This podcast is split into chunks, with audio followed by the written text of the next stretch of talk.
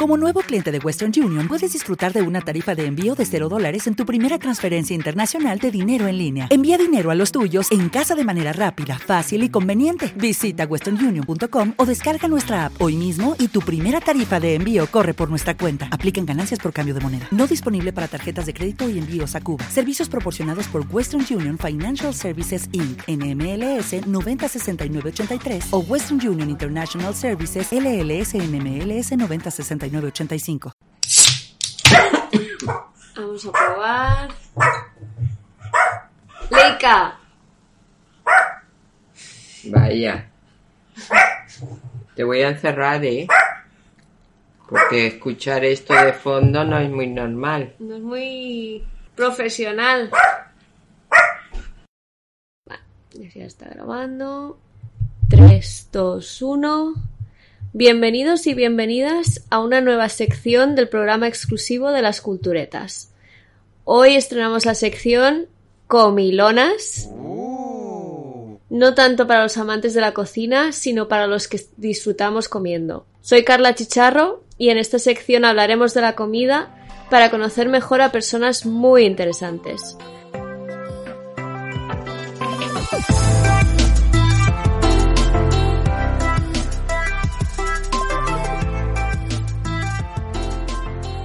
Lo haremos con una copita de vino, vaso de cerveza o un zumito, dependiendo del invitado, claro. Y hoy tenemos cerveza. Tened en cuenta que esto es un experimento, porque si os gusta quizás nos planteamos sacar un podcast aparte solo sobre esto. Así que si te gusta el capítulo, deja un comentario con el emoji de una salchicha. Y si te gusta tanto que no te importaría escuchar un podcast entero solo, solo sobre estos temas, deja un comentario con el emoji de un mango. Dicho esto, no podía estrenar sección sin invitar a alguien muy especial para mí. Os presento a Gloria, mi madre. Bienvenida, Gloria. Encantada de que me hayas invitado para charlar un rato. Sí, la, la, idea es que sea bastante informal, no tampoco nada que no hayamos hablado antes, básicamente. Y el caso es que si vosotros creéis que mi infancia es interesante, la de mi madre es tres veces más y la de mi abuela seis veces más. Pero mi abuela da para tres o cuatro capítulos, no solo uno. Bueno, Gloria, voy a llamarte Gloria, claro. Gloria, ¿de dónde creciste? Explícanos de dónde vienes. Yo nací en Chile, vivíamos en Viña del Mar, y no recuerdo bien con esas edades yeah. si era a los cinco o seis años nos mm. fuimos a Venezuela. De ahí en el año 70 regresamos a España porque mi madre es de aquí, de Barcelona, mm. y mi abuelo Navarro. Y entonces quería él regresar a España. Hablamos de la época franquista, a finales ya. Sí, en el que año quería, bueno. quería volver. Sí, exacto. Mm. Quería, bueno, pues recordar ciertas cosas de España, sobre todo de Barcelona, porque ellos vivían en, en Horta antes de que se fueran a Latinoamérica. Hmm. Y, y bueno, yo tenía unos 10 años y medio, más o menos. ¿Y cómo volviste a Barcelona? Regresamos cargados con baúles y maletas, con un mono. En Venezuela todo era muy moderno y Un macaco. Tenía un macaco de, ma- Sí, de Pepe. mascota. Pepe Sí.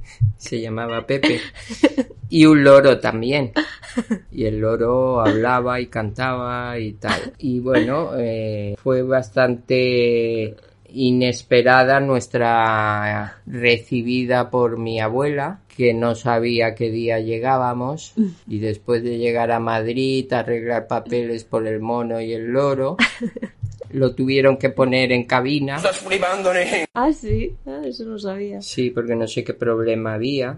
Y el caso es que, bueno, llegamos a Barcelona, mi hermano con camperas, cosa que aquí no se usaban, cazadora de piel, Mm. tampoco se usaban, mi madre con peluca, minifalda y yo con un vestidito de lo más moderno de la época estilo americano de los años 70. Hmm. Y claro, tocamos, eh, tocó el timbre mi madre, salió mi abuela, la miró y dijo, hoy no quiero comprar nada porque lo primero que vio fue el mono y el loro. Ya, pero ¿qué, qué pensó? Me van a vender el mono, es que... No lo sé, pero nos cerró la puerta en las narices. Mi madre ya estaba llorando. Y mi hermana y yo, como, como si nos hubieran puesto un palo en ciertas partes. Bueno, aquí no Ahí puedes clavados, decir. Ujú, todos tímidos. Claro. Y bueno, pues el caso es que volvió a tocar el timbre y dijo, mamá. Y en eso pues ya mi abuela reconoció a su hija que llevaba, pues no sé, a lo mejor 11 años sin verla o más. Eh, el caso es que claro, entramos, las maletas, los baúles, tuvieron que subir los cuatro pisos sin ascensor. Y nada, tuvimos que coger dos taxis para poder llegar a casa de mi abuela porque no nos cabía todo el equipaje. Qué o sea, un poco de películas. Sí, Comedia. Sí. Sí, comedia familiar. Y nada. Ahí empecé en el colegio, un desastre. No entendía nada. Y sé que era español. Sí, No catalán pero cambiaba todo, lo matemática, lenguaje, tal. Yo Sí. hablaba como una venezolana, ya no Mm. hablaba como chilena.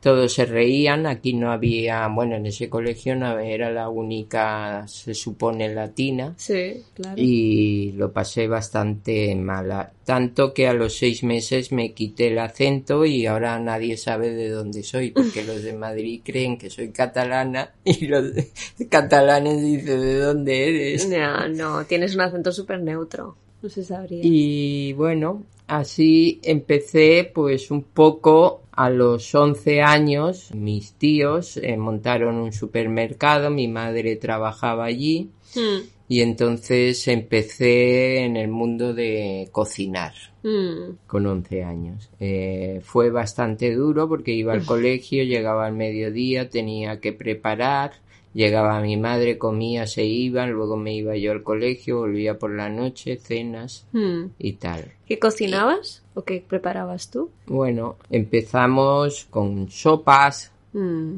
hacer carnes guisadas, hmm. puré, huevos fritos, bueno. íbamos inventando a veces platos entre los dos. Y de ahí pues ahí fue cuando yo empecé a, a comer, Hmm. porque toda mi infancia la verdad es que no... ¿Te está gustando este episodio? Hazte fan desde el botón Apoyar del podcast de Nivos. Elige tu aportación y podrás escuchar este y el resto de sus episodios extra. Además, ayudarás a su productor a seguir creando contenido con la misma pasión y dedicación.